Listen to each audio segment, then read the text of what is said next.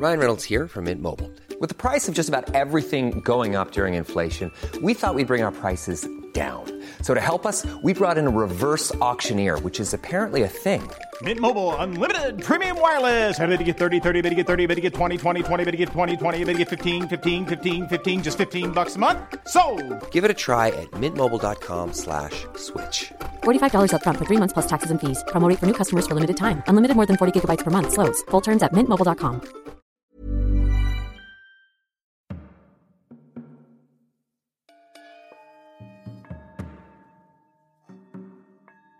Paranormale Verbrechen. Der Podcast über paranormale Ereignisse, gruselige Geschichten und urbane Legenden. Wahrheit oder Fiktion? Traum oder Realität? Märchen oder Albtraum? Wer weiß das schon so genau? Ich bin Alex und ich möchte dir etwas erzählen.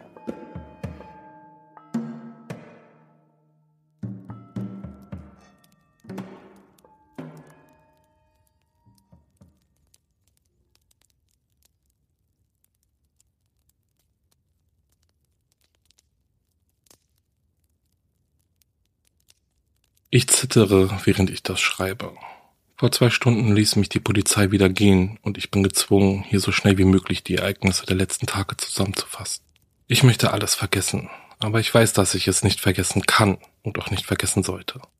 Ich muss erzählen, was passiert ist, sonst werde ich nie zur Ruhe kommen. Sollte ich es jemals wagen, mich wieder von rationalen Erklärungen beeinflussen zu lassen, sollen diese Worte mich daran erinnern, dass es schrecklichere Dinge auf dieser Welt gibt, als sich ein Mensch vorstellen kann. Als Mary ging, wusste ich, dass ich sie für immer verloren hatte. Doch anstatt mich untätig in Depressionen zu stürzen, ließ ich mich von einem bestimmten Gedanken leiten. Ich musste dieses Ding zerstören, bevor es noch irgendeiner anderen unschuldigen Seele Schaden zufügen konnte. Ich wusste, dass ich mein Leben dabei verlieren könnte. Doch da ich das Gefühl hatte, sowieso schon alles verloren zu haben, kam mir das eher wie ein lächerlich geringes Opfer vor. Man sagt zwar, dass man Rache am besten eiskalt serviert, aber nachdem ich all die Jahre davon geträumt hatte, dieses Ding, den dunklen Schatten, der auf mir gelegen hatte, für immer loszuwerden, wollte ich ihm ins Gesicht lachen, während sein Leben langsam erlischt. In dieser Nacht musste es sterben, auch wenn ich mich mit ihm in die Hölle bringe. Die nächsten Stunden beschäftigte ich mich damit, ein paar Sachen zusammenzupacken und einen Brief an Mary und meine Familie zu schreiben, worin ich alles erklärte und sagte, dass nichts ihre Schuld war. Ich rief meine Eltern und meinen Bruder an, nur um noch ein letztes Mal ihre Stimmen zu hören, ließ mir aber nicht anmerken, dass das wohl das letzte Mal sein wird, dass wir miteinander sprechen. Meine Mutter fragte mich instinktiv, ob alles in Ordnung sei. Ich lächelte und sagte ihr, dass ich sie lieb habe, bevor ich mich widerwillig verabschiedete. Gegen 19 Uhr ging ich raus zu meinem Auto. Die Sonne war schon fast vollständig untergegangen und die Straßen schienen unheimlich still, leise wie ein einsames Begräbnis. Ich setzte mich in den Fahrersitz und ließ die Beifahrertür offen stehen. Ich erwartete einen unwillkommenen Besucher. Um 21 Uhr herum war immer noch nichts geschehen und die kühle Luft von draußen begann schon zu schmerzen. Als ich so dasaß, drehten sich meine Gedanken wieder um dieses Wesen. Ich dachte stark über diesen leichenblassen Parasiten nach. Eine Frage erhob sich aus dem Gedankenmeer in meinem Kopf und schwebte deutlich und eisern über dessen Oberfläche. Kann man etwas töten, was schon längst tot ist? Ich wusste nicht, ob es aus einem Grab gestiegen oder ob es ein seltsamer Geist war, den man irgendwie als lebendig bezeichnen konnte. Doch gerade als ich meinen Plan noch einmal im Kopf durchging, geschah etwas. Man konnte es kaum erkennen, doch die Aufhängung bewegte sich ganz leicht. Wäre es unter anderen Umständen geschehen, hätte ich es auf den Wind geschoben, der am Fahrgestell wackelte. Doch ich kannte dieses Gefühl noch zu gut. Ein kaum spürbares Rackeln am Bett, als dieses Ding unten in es hineinkroch. Ich erkannte es, wenn es da war. Die Luft wurde dichter, als wenn etwas sie verschmutzte. Es war bei mir im Auto. Unsichtbar, ja, aber dennoch da. Als ich ein leises röchelndes Atmen vom Rücksitz hörte, lehnte ich mich vorsichtig zur Beifahrertür und schloss sie vorsichtig. Ich drehte den Schlüssel um und fuhr auf die Straße. Fast könnte ich schwören, ein leises, seltsames, fieses Kichern von hinten gehört zu haben, das mich auslachen sollte. Wusste es, was ich vorhatte? Es war keine weite Reise, und durch die vielen Hügel hob und senkte sich die Straße immer wieder. Eine stetige Erinnerung an diese Isolation in der Nacht. Gelegentlich hörte ich etwas hinter mir, doch ich drehte mich kein einziges Mal um. Geduld. Es würde nicht mehr lange dauern, bis ich es beenden würde. Diese Ironie, ich war kurz davor, demselben Wesen einen riesigen Schrecken einzujagen, welches mir all die Jahre zuvor Angst gemacht hat. Ich musste ruhig bleiben und fuhr vorsichtig über die von Dunkelheit überschwemmte Landstraße in der Hoffnung, dass mein Mitfahrer nichts ahnte. Ich kam an. Die Räder rutschten über das Gestrüpp, als ich von der Landstraße runterfuhr. Man konnte nun viel weiter sehen, und als ich so auf die umgestürzten, halb verrotteten Bäume sah, bemerkte ich, dass es passte, an so einen unheimlichen Ort zu kommen, um das Unheimlichste von allen endgültig zu zerstören. Die weite Fläche endete abrupt. An einem alten Steinbruch lag eine tiefe Schlucht, an deren Grund sich ein dunkler See befand. Das Gebiet oben an der Klippe war relativ flach, weswegen vor langer Zeit auch noch ein paar Häuser dort standen. Nun deutete nur noch ein Teil einer Straße auf die einstige Zivilisation hin, deren Rest mitsamt der Häuser sich nun auf dem Grund dieses Sees befand. Die Kinder in der Gegend erzählen von rachesüchtigen Geister der Ertrunkenen, doch das ist alles nur erfunden. Oder vielleicht auch nicht. Früher hätte ich solchen Geschichten keine Beachtung geschenkt. Aber wer würde schon meine Geschichte glauben, wenn ich sie ihm erzähle? Ich packte ein paar Meter vor der Klippe, schaltete den Motor und sämtliche Lichter ab und bereitete mich auf das vor, was gleich geschehen würde. Ich saß eine gefühlte Ewigkeit in dem Auto, begleitet von dem Geräusch von Wellen, die ab und zu gegen die Wand der Schlucht schlugen. Ich wartete. Dieses Wesen war schlau da gab es keinen Zweifel. Es hatte mit mir gespielt, die Angst und die Qualen genossen, die es verursacht hatte. Ich wusste, dass es mir misstrauen würde und wahrscheinlich sogar geflohen wäre, wenn ich das Auto zu nah an die Klippen gebracht hätte. Ich musste darauf warten, dass es angreift, mich frisst, sich an meinem Leiden weidet, so darin vertieft ist, dass es wirklich noch nicht einmal merken würde, wie das Auto langsam auf die Klippe zurollt, bevor ich es damit in das dunkle, kalte Wasser ziehe. Ich wollte dieses Arschloch ertränken. Ich hatte im Kopf genau abgeschätzt, was alles geschehen könnte und stellte fest, dass es einen einzigen winzigen Moment gab, wo ich aus dem Auto springen könnte. Noch bevor es über den Abhang fährt. Mary und ich waren oft dort gewesen. Ein Ort, um in Ruhe zusammen sein zu können. Abseits von allen anderen. Und es sah nie so kahl und kalt aus wie jetzt. Der Fall war mindestens neun Meter tief und ich wollte nur ungern in dem Auto sein, wenn es das Wasser trifft. Erst recht nicht zusammen mit diesem Ding. Ich wartete. Dann hörte ich es. Erst langsam, dann schneller und lauter. Ein rassendes, keuchendes Atmen. Seltsamerweise klang es angestrengter als zuvor. Jeder Atemzug ein einziger Kampf, schleimig, alt, kraftlos. Schauer lief mir über den Rücken. Ein übler, fauler Gestank füllte die Luft. Es kam näher an mich heran. Mein Herz begann zu rasen, stark und schnell hämmerte es von innen gegen meine Brust, als ich nach oben blickte und sah, wie die Windschutzscheibe begann von innen zu gefrieren. Ich konnte meinen Atem sehen. Eine normale Sache, nicht so wie der nun sichtbare Atem, der von der Seite vor meinem Gesicht entlang schwebte. Langsam drehte ich mich zur Seite. Ich wollte weinen, verschwinden, in die Nacht hineinrennen, aber ich musste hier bleiben. Ich durfte nicht zulassen, dass es entkommt. Es saß auf dem Beifahrersitz. Ich sah es an und es mich. Seine Schultern umhüllt von der Dunkelheit, verdreht, dürr, die Hände geformt, als wollen sie einer Leichenstarre entfliehen, bewegte es sich auf mich zu. Eines seiner Beine knackte, als es sich über meinen Schoß auf die andere Seite bewegte. Es saß auf mir. Es zog sich nah an mich heran. Angeleuchtet von einem dünnen Schimmer von Mondlicht konnte ich sein Gesicht erkennen. Haut hing von seinen zerstörten Gesichtszügen herab. Glasige Augen starrten in meine, als sich ein breites Grinsen über seinem Gesicht erstreckte. Durch das halb verrottete Fleisch war dieses unnatürlich weit und offenbarte verfaulte Muskeln, kaputte Zähne und Sehnen unter der Haut. Während es sich näher an mein Gesicht zog, offenbarte sich eine feuchte, verfaulte Zunge die man etwas durch ein fehlendes Stück in seinem Kiefer erkennen konnte. Der Gestank strömte durch sein heftiges Keuchten und Ausatmen in meine Augen und in meinen Mund, wodurch ich würgen musste. Als ich das tat, hielt es einen kurzen Moment inne.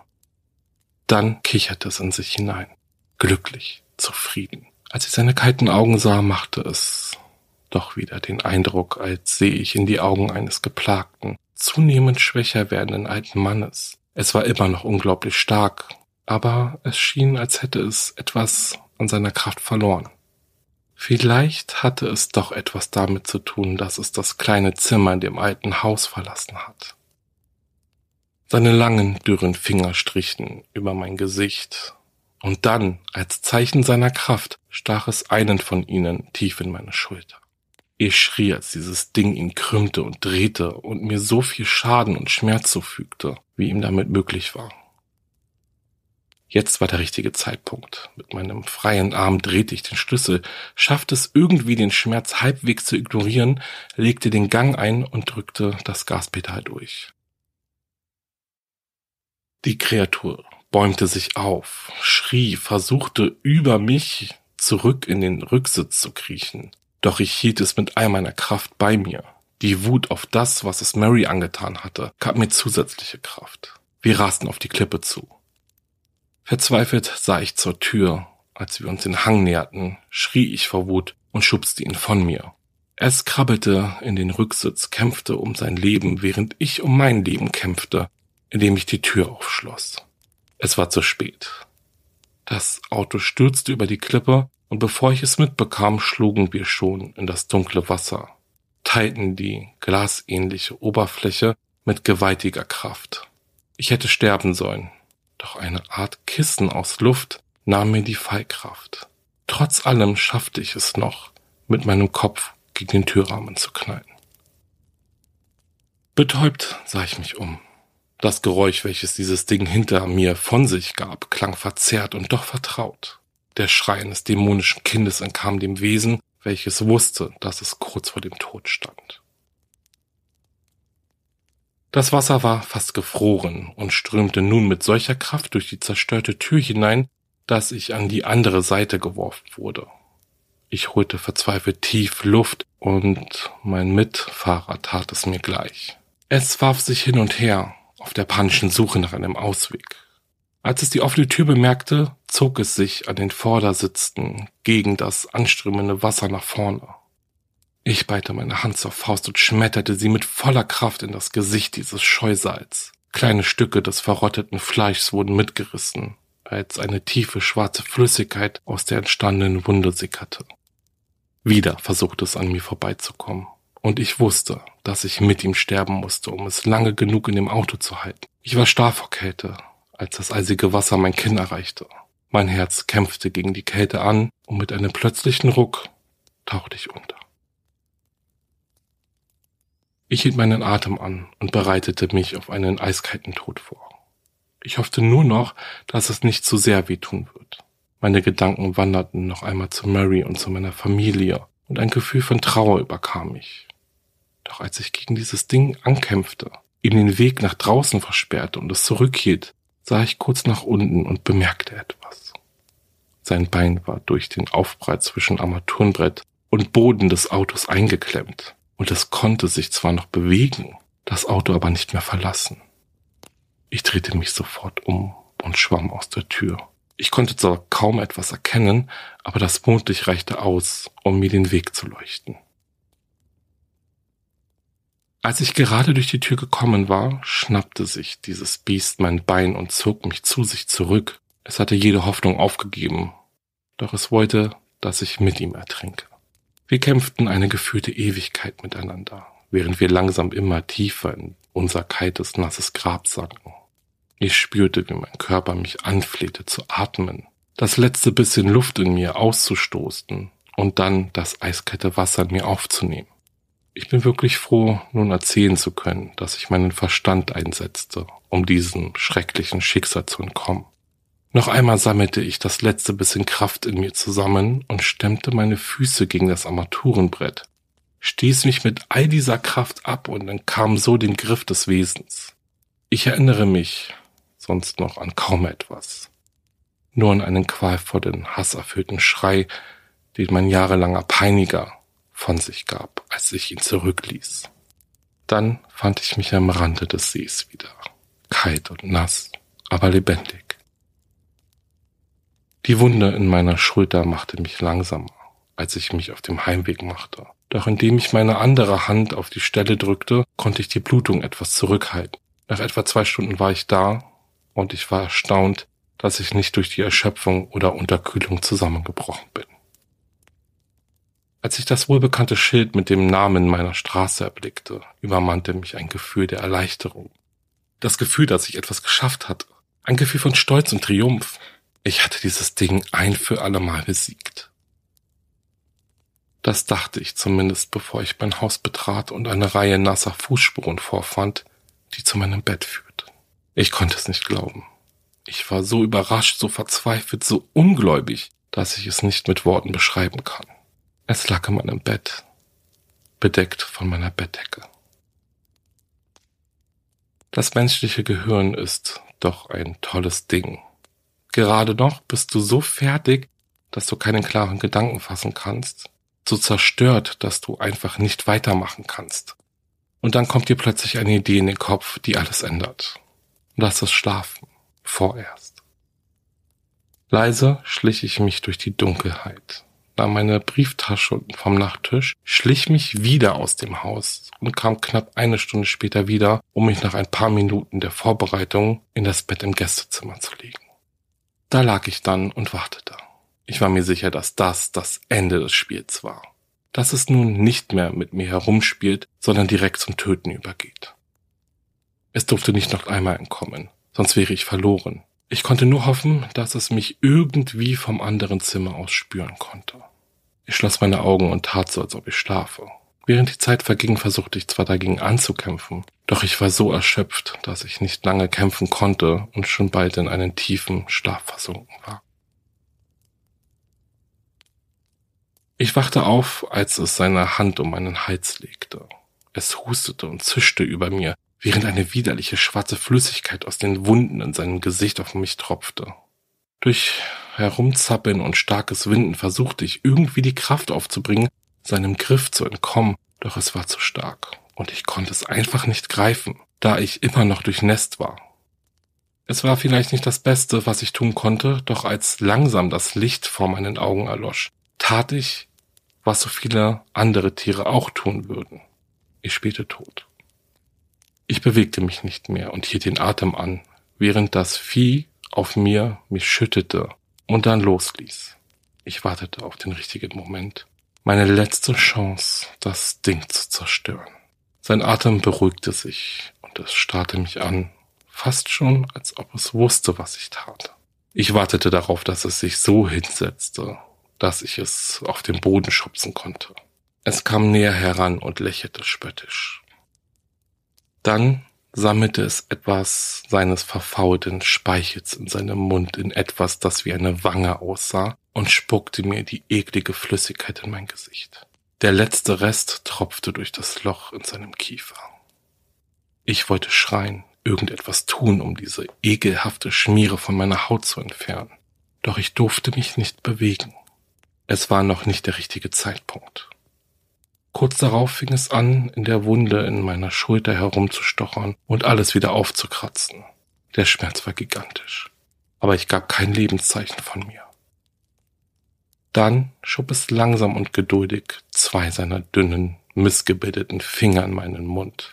Der Geschmack war überwältigend ranzig, vergammelt, tot. Ein plötzliches Knacken seiner Knochen besiegelte mein Versagen. Freudig setzte es sich auf und rammte mir seine Finger tief in den Hals. Ich würgte. Verdammter Reflex.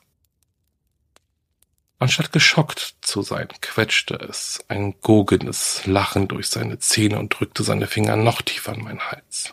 Sie waren eiskalt und ich spürte, wie sie an der Innenseite meines Halses kratzten. In solch schrecklichen Momenten entwickelt man oft erst seine wahre Stärke. Ich rollte mich zur Seite und setzte sein Gewicht gegen es ein und schaffte es endlich, es von mir zu schubsen. Ich fiel auf den Boden. Schnell griff es nach meinem Bein und versuchte mich zurückzuziehen. Doch mit einem gezielten Tritt schaffte ich es, mich zu befreien. Er starrte mich einen Moment lang an, seine brüchige Knochen knackten, während es sich auf dem Bett vor mir auftürmte, um sich auf mich zu stürzen. Seit ich ein Kind war, macht es mich fertig. Es hat mich gequält, Mary angegriffen und mein Leben zerstört. Jetzt war die Zeit der Rache gekommen. Übermut, von dem Gedanken getäuscht, dass es mir voll und ganz überlegen ist. geleitet von purer Boshaftigkeit, ohne einer Sekunde logischen Denkens. Es war in meine Falle getappt, entstanden durch logisches Denken. Ich kannte es lang genug, um zu wissen, wie es vorgehen würde. Feuer beseitigt alles. Als es brüllte, schrie, seinen Körper verrenkte, während es sich zum Angriff bereit machte, zog ich mit meiner schnellen Bewegung eine Decke von einem Eimer auf den Boden, den ich mit Benzin, welches ich in der kurzen Vorbereitungszeit vorher gekauft hatte, gefüllt hatte. Mit all meiner Kraft warf ich diesen dem etwas auf dem Bett an den Kopf, wodurch es über und über mit Benzin bedeckt war. Es grinste mich an, verspottete mich für meine bloße Existenz, lachte mich für diesen kläglichen Angriff aus.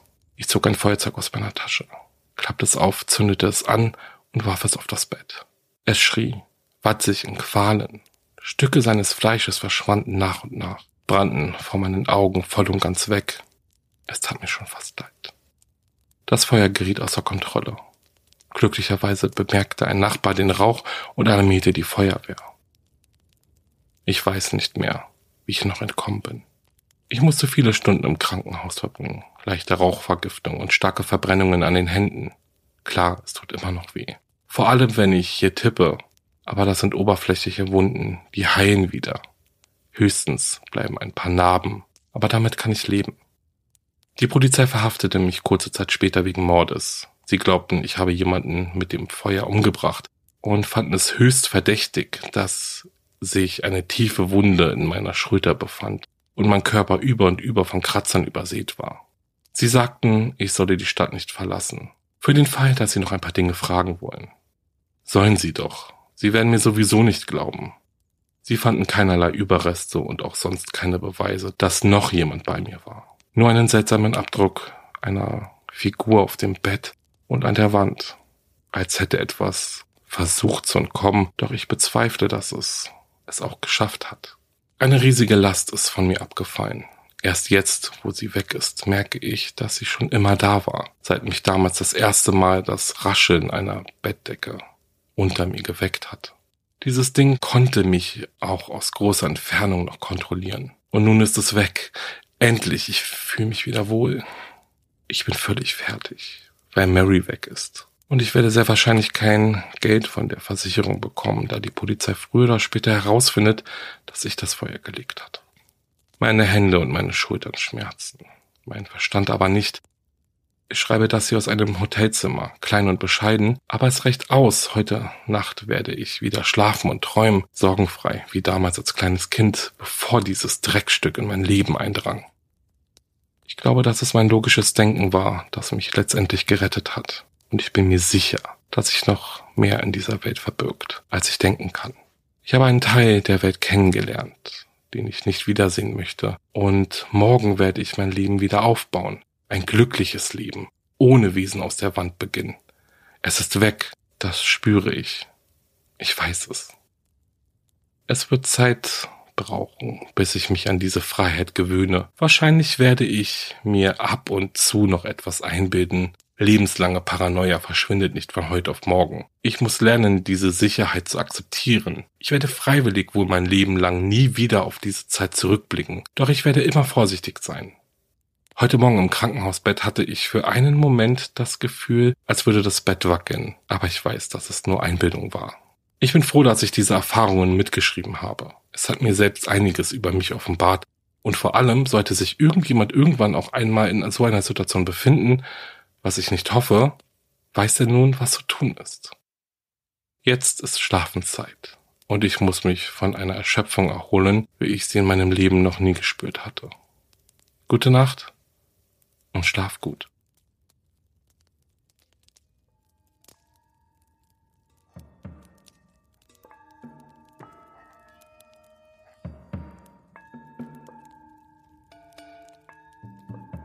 Das war Paranormale Verbrechen.